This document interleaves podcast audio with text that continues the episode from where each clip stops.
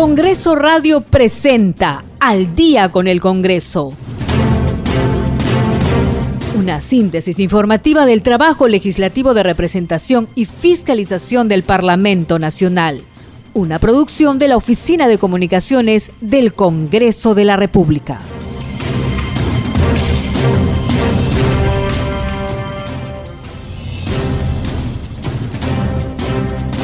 ¿Cómo están amigos? Muy buenas noches. Ya estamos en el programa Al día con el Congreso. Los saluda Rómulo Vargas y estoy en la grata compañía, como todos los días, con Gisela Sotelo y los vamos a, llevar a usted todas las incidencias que acontecen en el Parlamento Nacional. Gisela, ¿cómo estás? Muy buenas noches. ¿Cómo estás, Rómulo? Muy buenas noches y un saludo también a todos nuestros oyentes que nos siguen a través de las ondas de Radio Nacional. Y ya tenemos nuestro primer invitado, Gisela. Estamos en la línea telefónica con el congresista Napoleón Vigo, integrante de la Comisión Especial COVID-19, quien se encuentra en la ciudad de Loreto. Están viendo el tema de la sesión descentralizada. Congresista Vigo, muy buenas noches. Buenas noches, Rómulo. Un saludo grande a ti, a Gisela, y a tu programa que día a día transmite el Congreso al día para conversar de los temas que tienes por conveniente.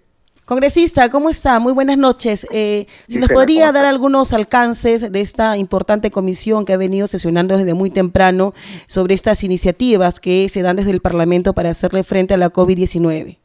Mira, eh, te agradezco mucho la pregunta, Gisela. Estamos ahora en la región Loreto, en la ciudad de Iquitos. Ahora hemos tenido la cuarta sesión descentralizada de la comisión, siempre con dos objetivos prioritarios. ¿no? El primer objetivo es hacer un diagnóstico situacional de los últimos meses, en la, prioritariamente la segunda ola, eh, cómo se ha llevado, cuáles han sido sus, actividades positivas, cuáles han sido sus principales obstáculos, sus principales problemas. Y segundo, es hacer evaluación y prospectivamente eh, prepararse para lo que podría ser una tercera ola, lógicamente, y también en la mejora de los servicios de salud, no solamente en el tema eh, inmediato, sino un tema a corto y mediano plazo. Eh, se ha realizado en este fin de semana eh, una vacunatón en algunos eh, puntos aquí en, la capital. ¿Esto podría también llevarse a cabo al interior del país? Por ejemplo, en el lugar donde usted se encuentra, en la región Loreto, ¿se podría también realizar esta vacunatón para conseguir que más peruanos puedan ya estar vacunados? Mira, esto tiene varias aristas. Una de las primeras aristas es la disponibilidad de las vacunas.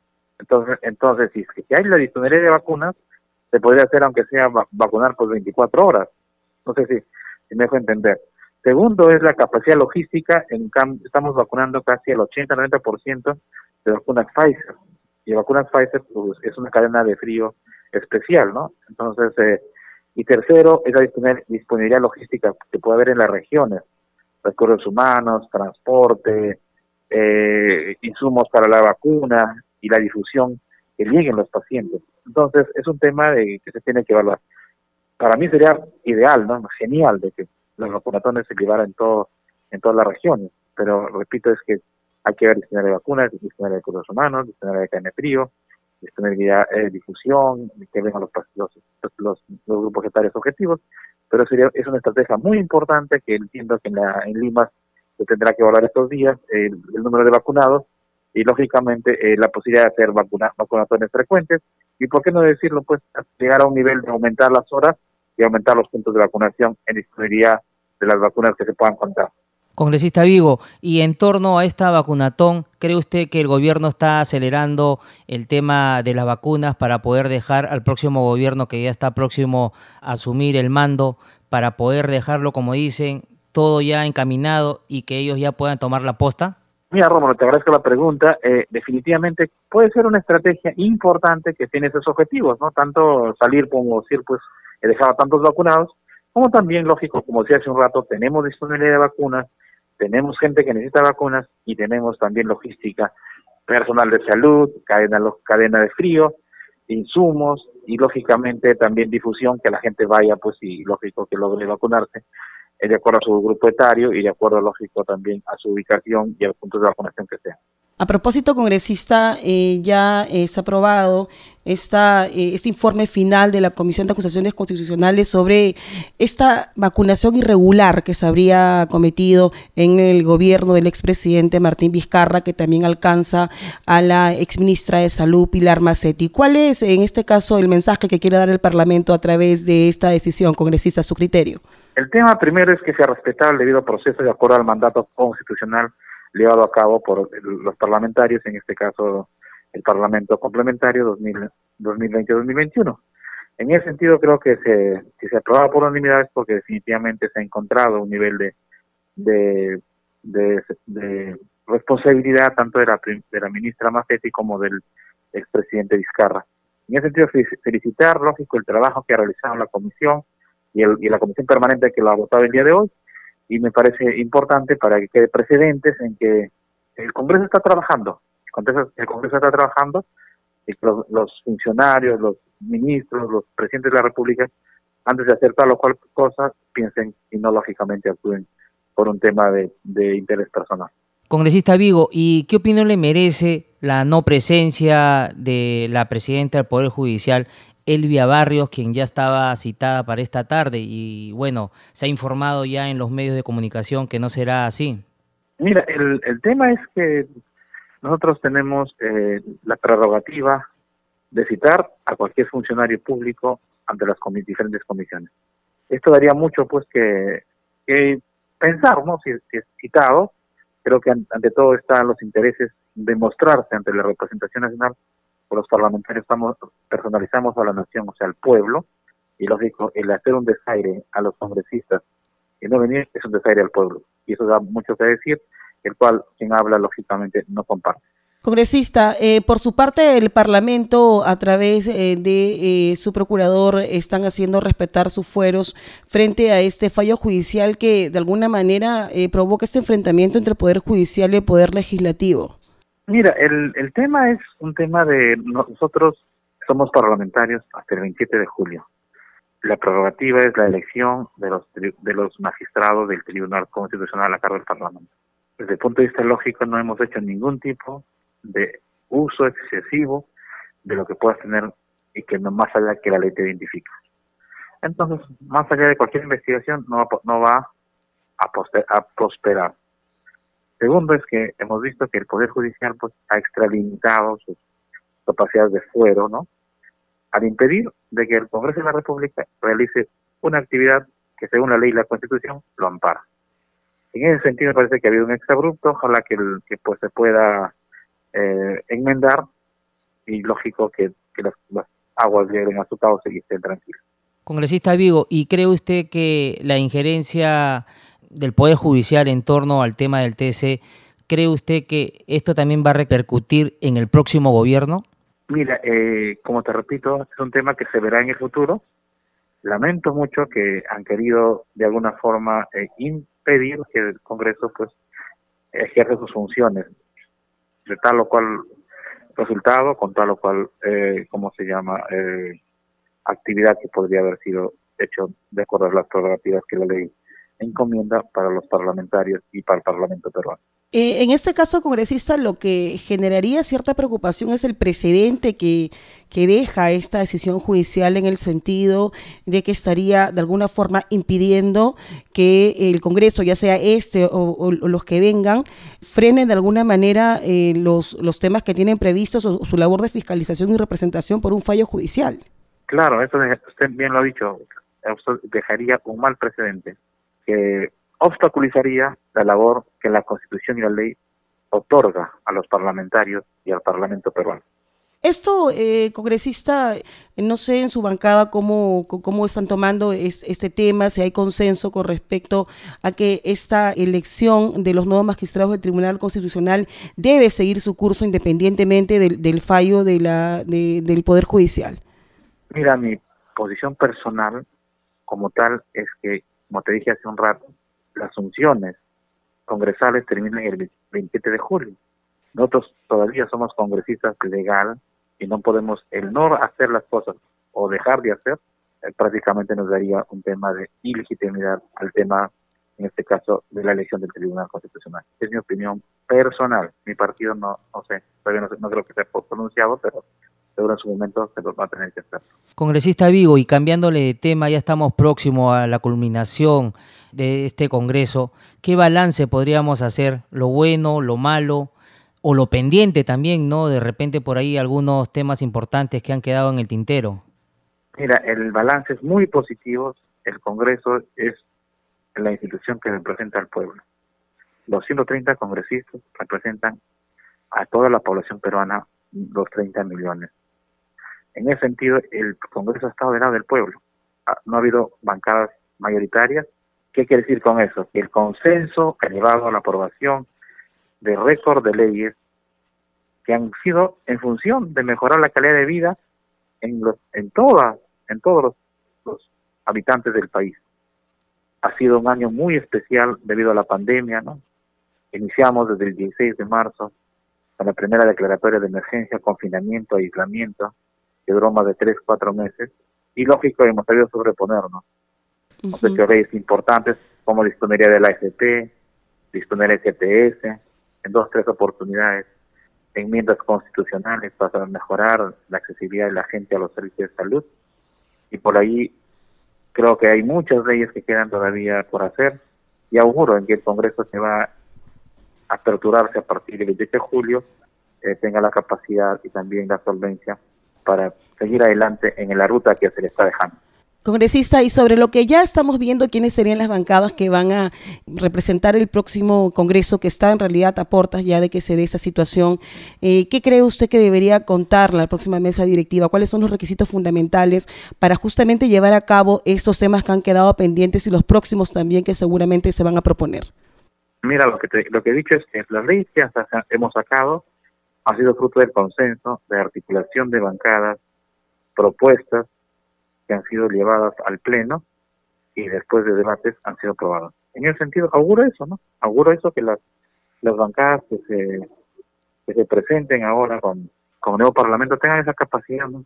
Esa capacidad, ha habido que tampoco no hay bancadas mayoritarias. O sea, sugiero eso, sugiero que la articulación, tender los puentes, eh, ver consensos, sobre todo ver lo mejor para el pueblo, sea dictaminado sea lógicamente discutido en el Pleno y aprobado y excelente.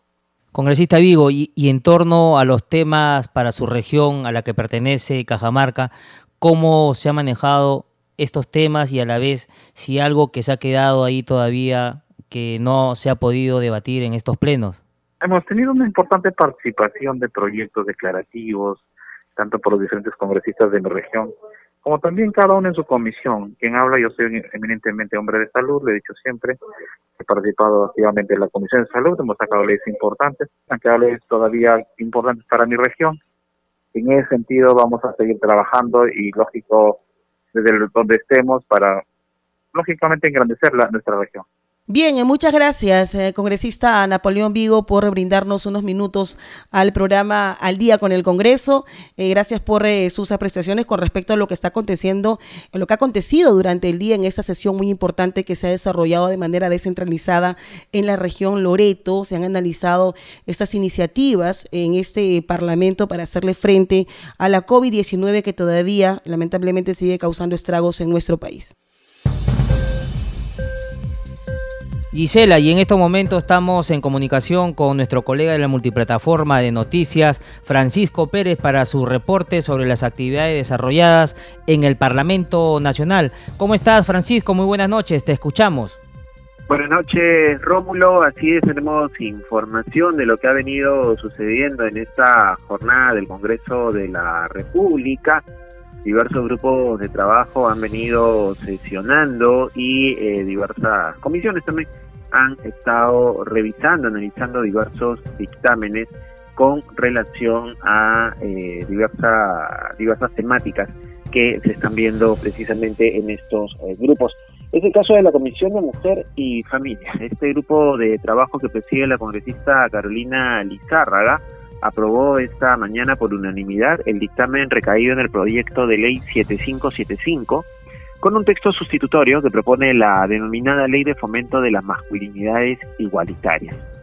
Este proyecto se refiere a los lineamientos para la promoción de la masculinidad igualitaria e indica que el Poder Ejecutivo, los gobiernos regionales y locales, en el ámbito de sus competencias, tienen la obligación de implementar estrategias que involucren a hombres en las políticas públicas y en la acción del Estado para la igualdad entre mujeres y hombres, así como la prevención de la violencia contra mujeres e integrantes del grupo o familiar.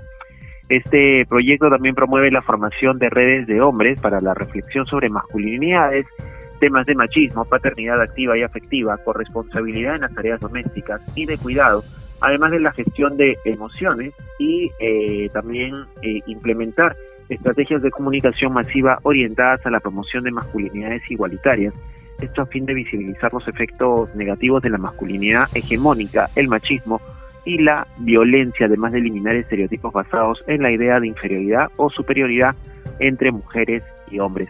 También busca implementar servicios de reeducación y tratamiento de agresores que han cometido actos de violencia contra las mujeres y los integrantes del grupo familiar.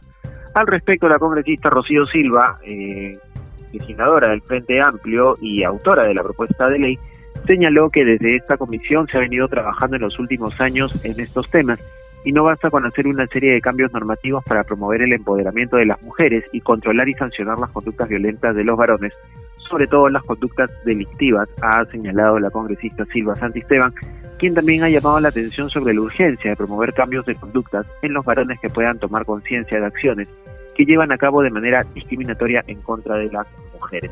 Importante iniciativa, proyecto de ley que se ha eh, aprobado esta mañana en la Comisión de la Mujer, toda vez que también estamos viendo que en los últimos días, en las últimas semanas, ha habido noticias lamentables, pues, de atentados eh, físicos, de tentativas de feminicidio también contra diversos personajes de nuestra realidad. También se aprobó por unanimidad el dictamen de allanamiento en la autógrafa de ley observada por el Poder Ejecutivo respecto a la ley que modifica eh, la norma que previene, sanciona y erradica la violencia contra las mujeres y los integrantes del grupo familiar. Básicamente se han trabajado estos temas relacionados a la prevención de la violencia contra la mujer y contra la violencia familiar. Esto sumado también a lo que esta mañana se venía informando respecto a la aprobación en la subcomisión de acusaciones constitucionales sobre el informe que acusa al expresidente Martín Vizcarra, así como al doctor Germán Málaga y la exministra de Salud Pilar Macetti, quienes son coautores, según la, el informe propalado hoy por la subcomisión de acusaciones constitucionales,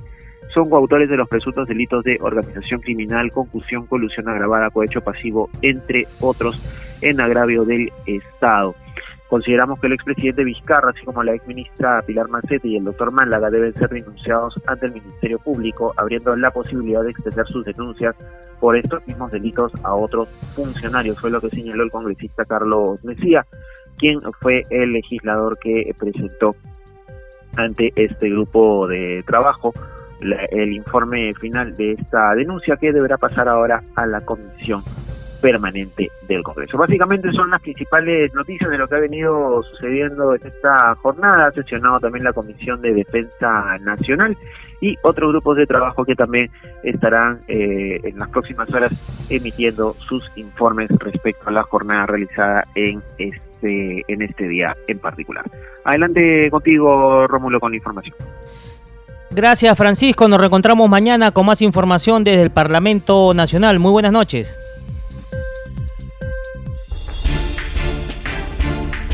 Congreso Regional. Y en estos instantes estamos ya en la línea telefónica con nuestro colega de la multiplataforma del Congreso de la República, Josman eh, Valverde, para que nos dé cuenta de las actividades desarrolladas en el Parlamento a nivel nacional. Adelante, Josman, buenas noches. Buenas noches, Gisela. Buenas noches a todos los oyentes a esta hora eh, que fielmente nos sintonizan y para enterarse además de toda la información parlamentaria. Así es, vamos a dar cuenta de algunas de las informaciones que hoy se han producido en el interior del país y es que el trabajo descentralizado del Congreso no se detiene y vamos a empezar eh, conociendo qué es lo que ha ocurrido hoy en La Libertad. El congresista Lenin Bazán eh, continúa cumpliendo actividades en diferentes eh, provincias de ese departamento del norte del país eh, desde donde ha estado incluso desde el fin de semana.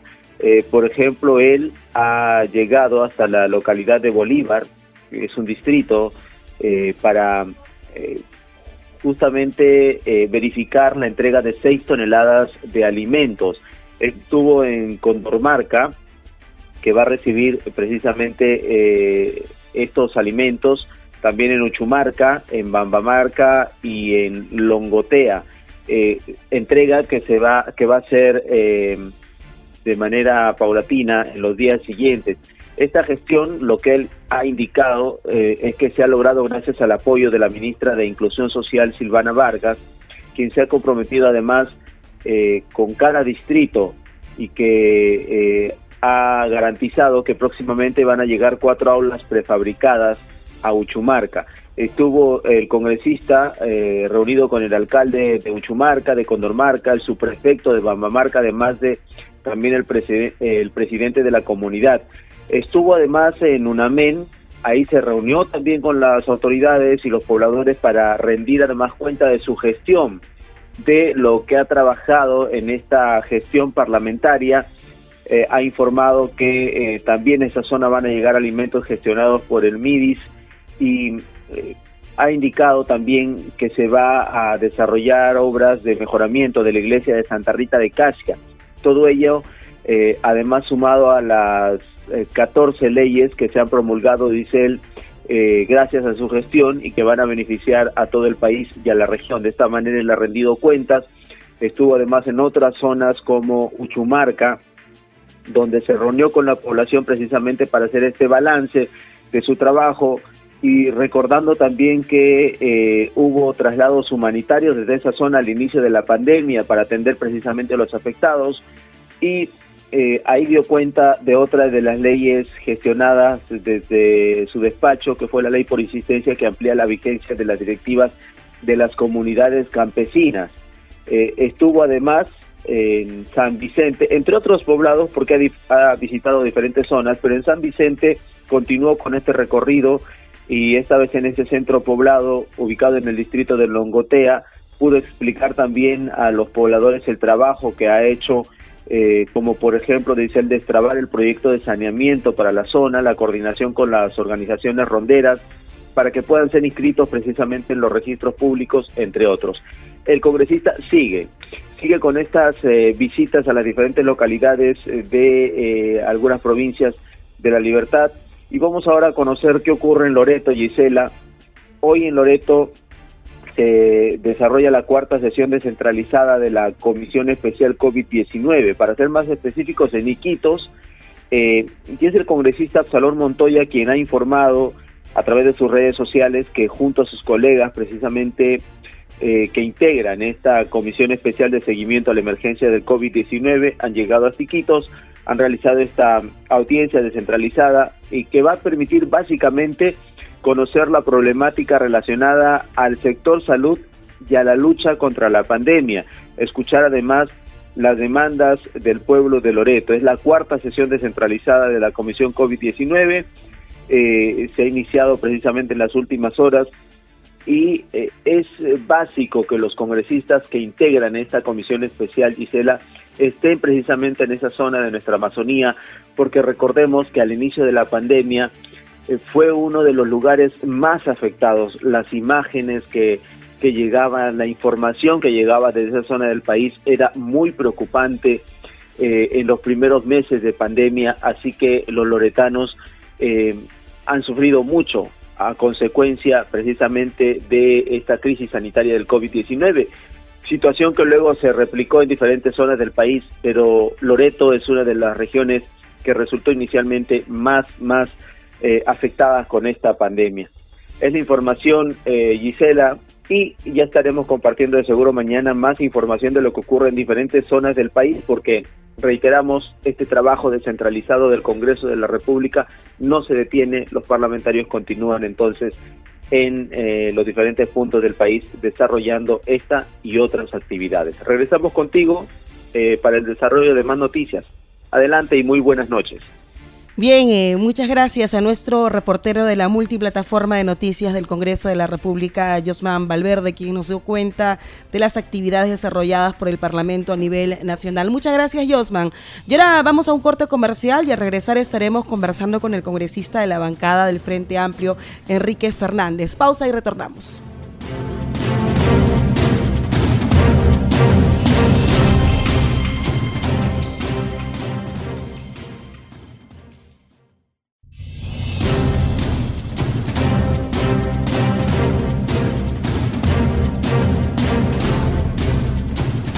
Estamos ya en la línea telefónica con el congresista de la bancada Alianza para el Progreso, eh, Walter Ascona. ¿Cómo está, congresista? Buenas noches. Bienvenido al programa Al Día con el Congreso.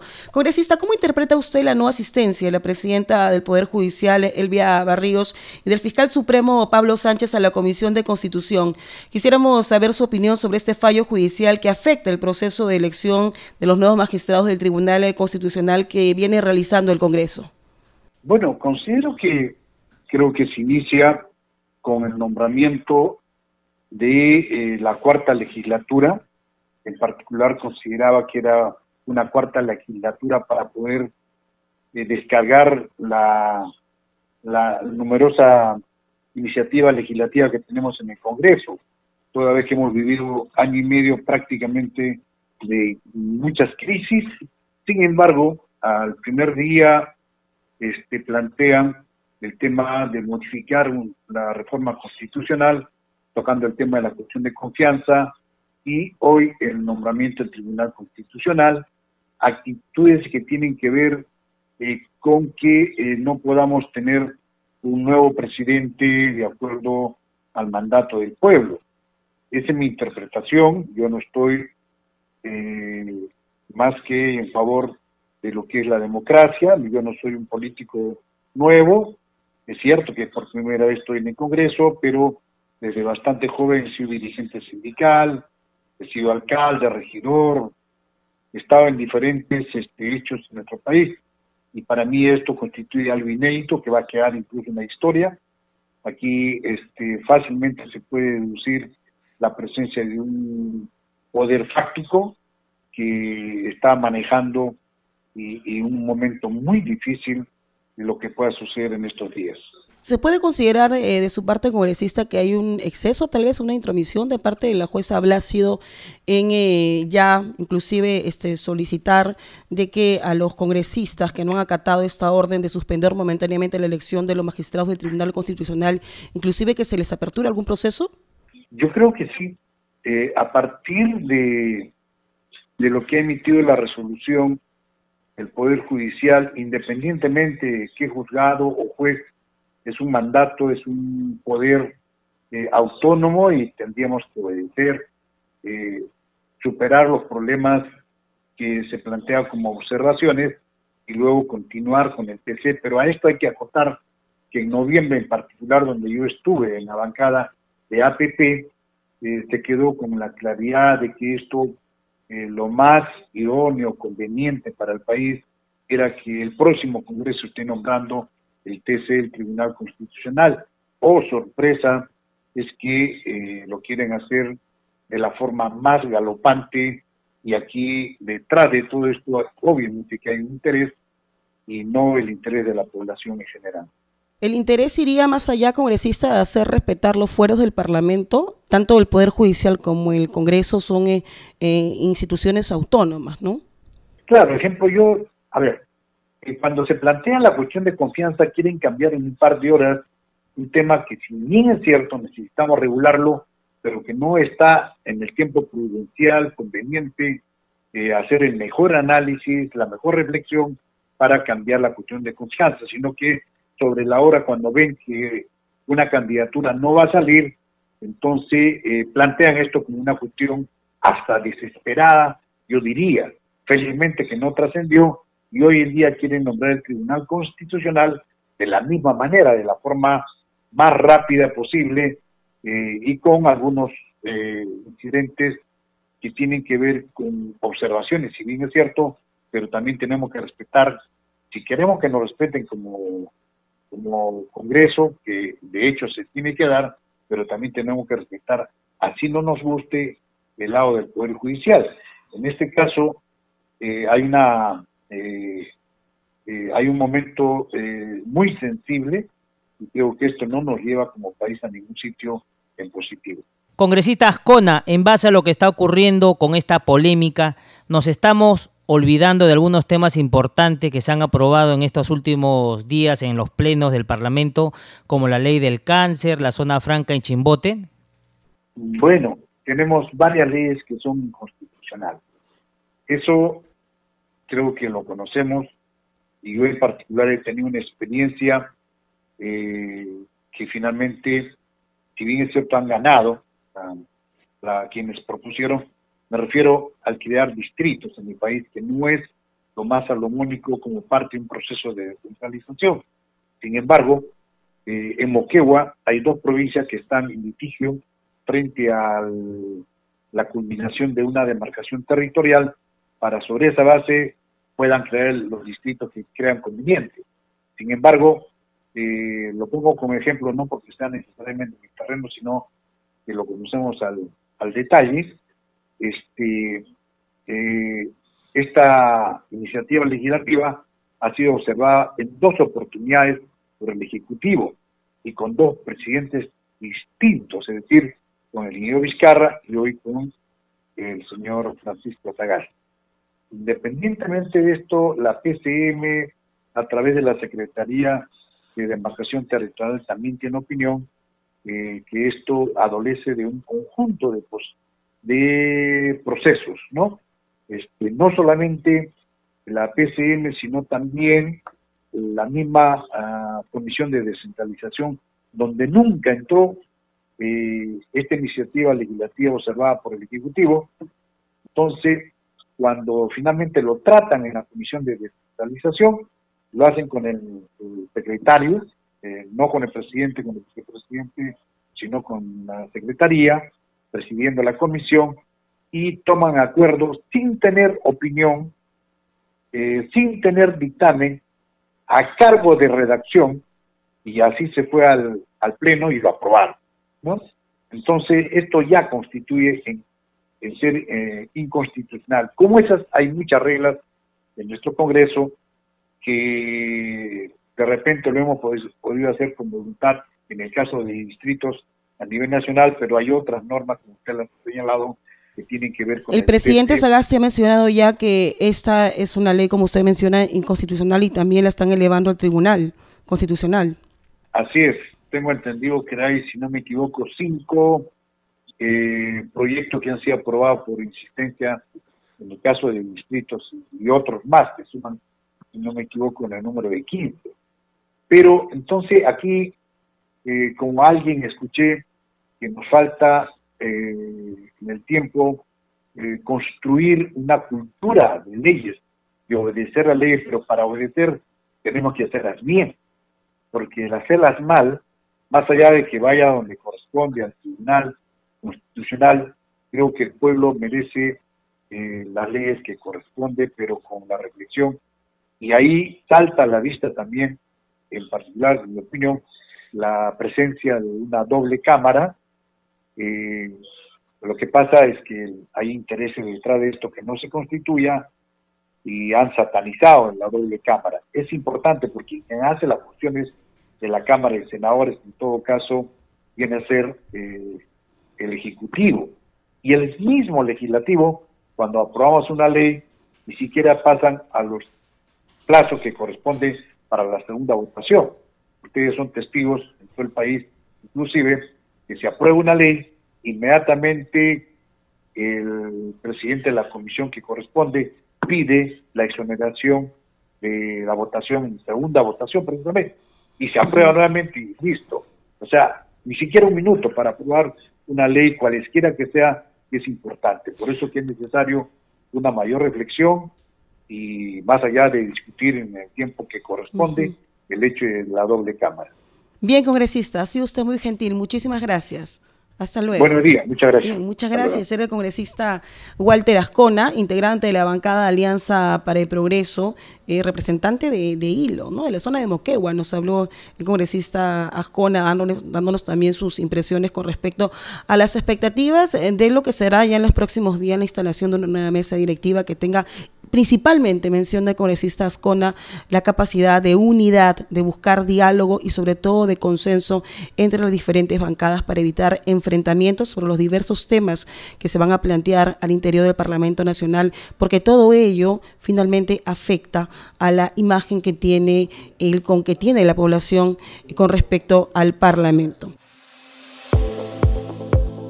Congreso en redes. Ahora damos pase a nuestro segmento Congreso en redes. En la línea telefónica estamos en comunicación con nuestra colega de la multiplataforma de noticias, Estefanía Osorio, para que nos cuente las actividades de los congresistas en las redes sociales. ¿Cómo estás, Estefanía? Muy buenas noches, te escuchamos. Muchas gracias. ¿Cómo está Gisela Rómulo? Un saludo para todos los oyentes de Congreso Radio y las regiones de todo el país. Y bienvenidos a Congreso en Redes. Vamos a conocer algunas publicaciones de los congresistas en las redes sociales y todo lo que acontece en el Parlamento Nacional. Y empezamos con la primera publicación porque hoy es el Día del Guía Profesional del Turismo. Así lo recuerda en Twitter el congresista Daniel Oceda que comparte un cálido saludo a todos estos profesionales. Habiendo elegido un idioma de su elección, orientan a los turistas nacionales e internacionales sobre el patrimonio cultural de nuestra nación, lugares que guardan nuestra historia, pasado y orígenes.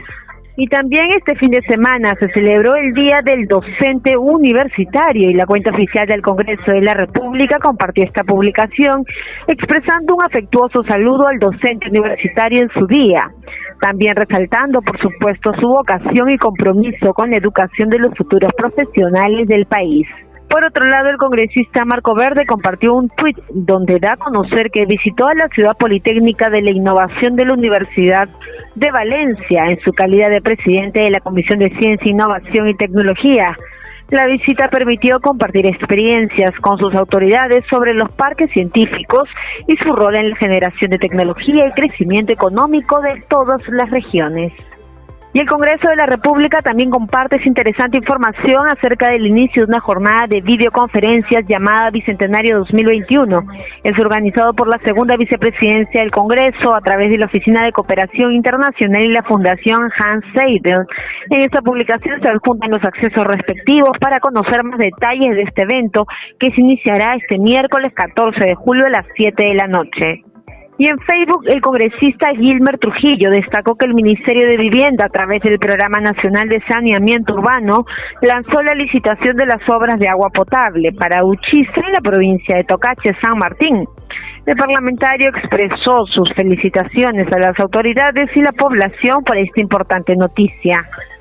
Y bueno, Rómulo y Gisela, hasta aquí hemos llegado al segmento Congreso en redes, solo para recordarles a todos nuestros oyentes que siempre pueden mantenerse informados de las actividades parlamentarias. Estamos en las redes sociales, Facebook, Instagram y Twitter como Congreso Perú. También nos pueden encontrar a través de Radio Nacional. Conmigo será hasta la próxima. Muy buenas noches. Adelante contigo en estudios, Rómulo. Gracias, Estefanía. Nos reencontramos el día de mañana con más información desde las redes. Buenas noches. Y hoy se esperaba la presencia de la presidenta del Poder Judicial, la doctora Elvia Barrios, y el fiscal supremo a cargo, Pablo Sánchez, en la Comisión de Constitución. Sin embargo, a través de una carta dirigida al congresista Luis Valdés, presidente de este grupo de trabajo, la doctora Barrios ha indicado que no podía acudir a este llamado del Parlamento porque tenía ya reuniones de trabajo pactadas con anticipación. A propósito de este tema, vamos a conversar con el congresista Enrique Fernández, integrante de la bancada del Frente Amplio. ¿Cómo está, congresista?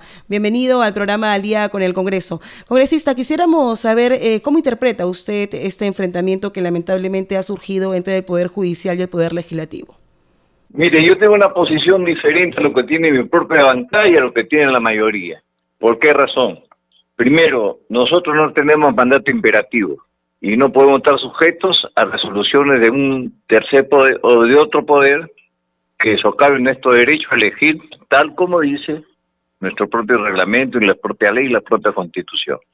Pero eso no significa, no significa que esté a favor de elegir al Tribunal Constitucional, sino que al, al revés, yo creo que no se debe elegir Tribunal Constitucional por un montón de razones. Primero, porque no califican desde mi punto de vista algunos, y otros no sabemos porque nos han presentado después de 10 meses de trabajo una lista que solamente tenemos que, que, de, que decir si votamos por ellos o no. No, uno tiene derecho a saber quiénes son, los que merecen nuestro voto no. Entonces uno tiene que tiene que preguntar, tiene que tener el tiempo necesario. Y tiempo es lo que no tenemos, porque ya está acabando el, este el periodo para el cual fuimos electos. Entonces tengo una contradicción. No coincido con las razones de mi bancada, ni con la de Acción Popular, ni con el resto de la mayoría, porque creo que no hay que votar el Tribunal Constitucional.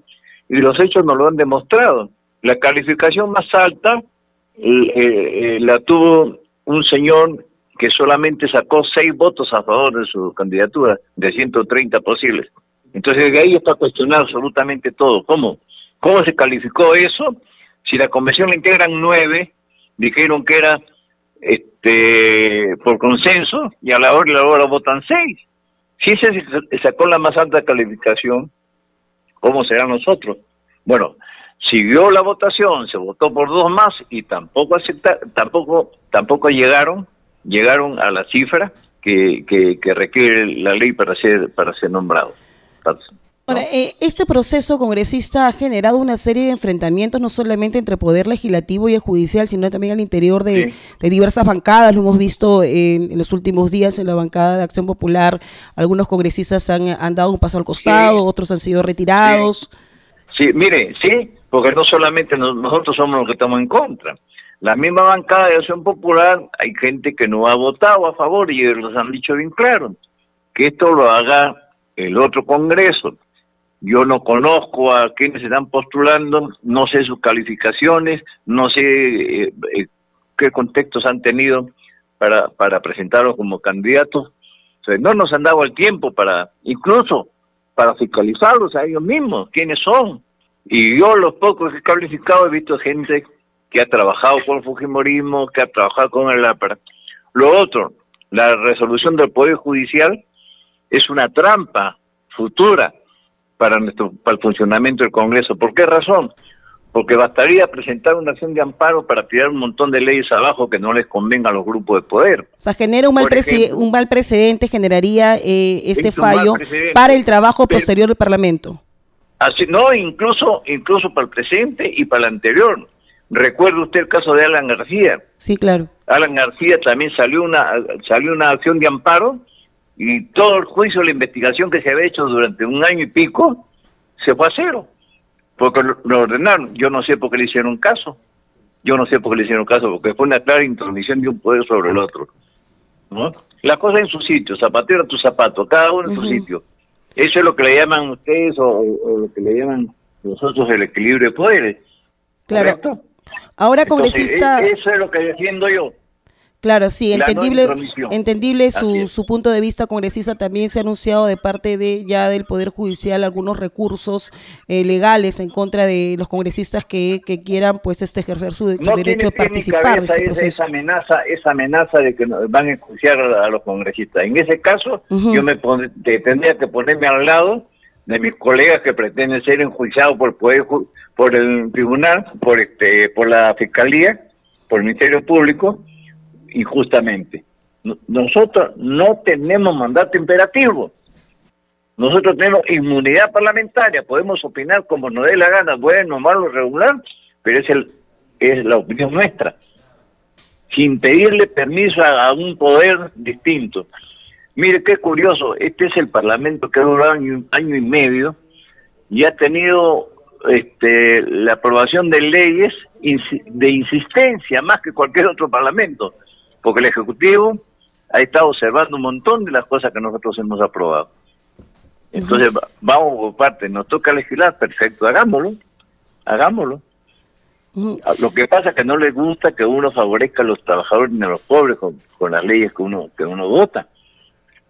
Qué buenas ganas tendrían las AFP de cuestionar las devoluciones de los dineros que no le estaban dando a, a los dueños, que son los aportantes.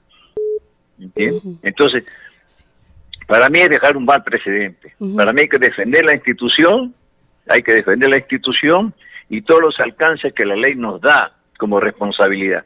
Cambiando de tema, congresista, esta mañana se ha aprobado ya el informe final eh, de denuncia constitucional contra el expresidente Martín Vizcarra, contra la ex ministra eh, de Salud Pilar Macetti y el eh, cuestionado, bueno, señor Germán Málaga.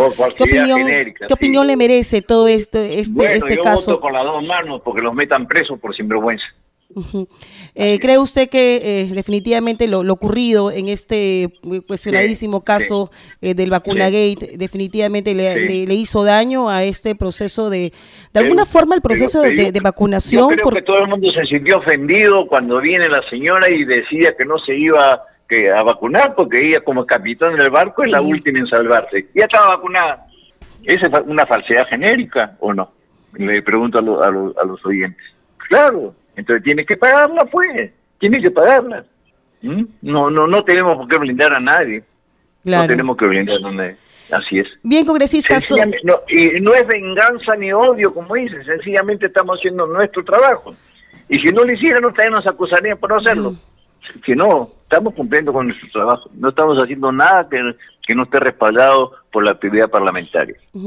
Congresista, usted es vicepresidente de la Comisión de Trabajo. ¿Qué, temas eh, importantes, algún balance que nos pueda hacer congresista? Ya estamos a pocos días de que termine esta legislatura. Eh, ¿Algún balance? Estamos a muy pocos días. La verdad es que ha sido, como se llama, una comisión que ha trabajado bastante y hemos logrado un consenso entre todos sus integrantes. Para mí ha sido una sorpresa esa posición de identificación con la lucha de los trabajadores y sus necesidades que he recibido el apoyo del propio presidente de la comisión.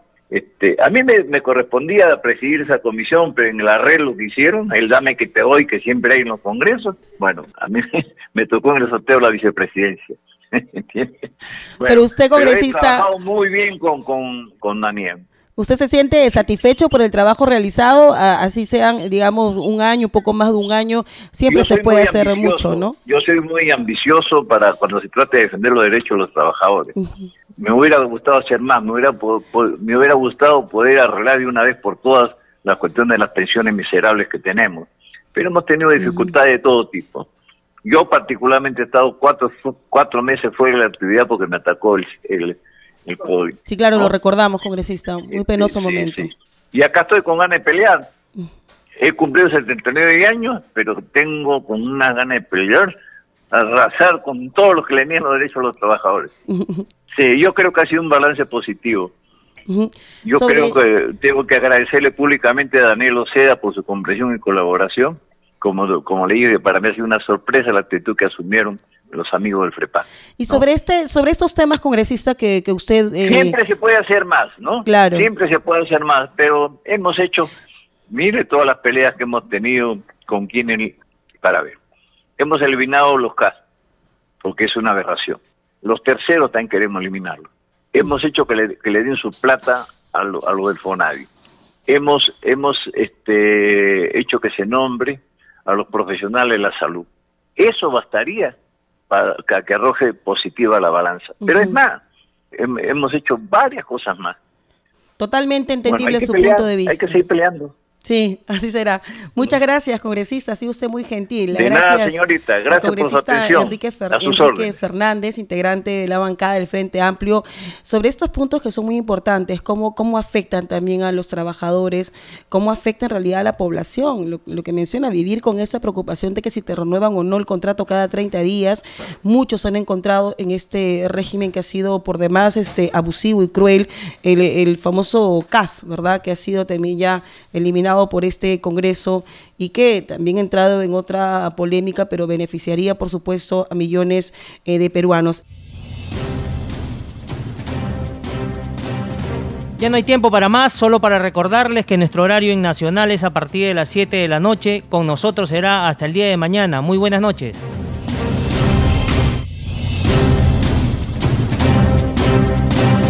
Congreso Radio presentó Al día con el Congreso Una síntesis informativa del trabajo legislativo de representación y fiscalización del Parlamento Nacional. Una producción de la Oficina de Comunicaciones del Congreso de la República. Los invitamos a visitar nuestras redes sociales y sitio web ingresando a www.go.p.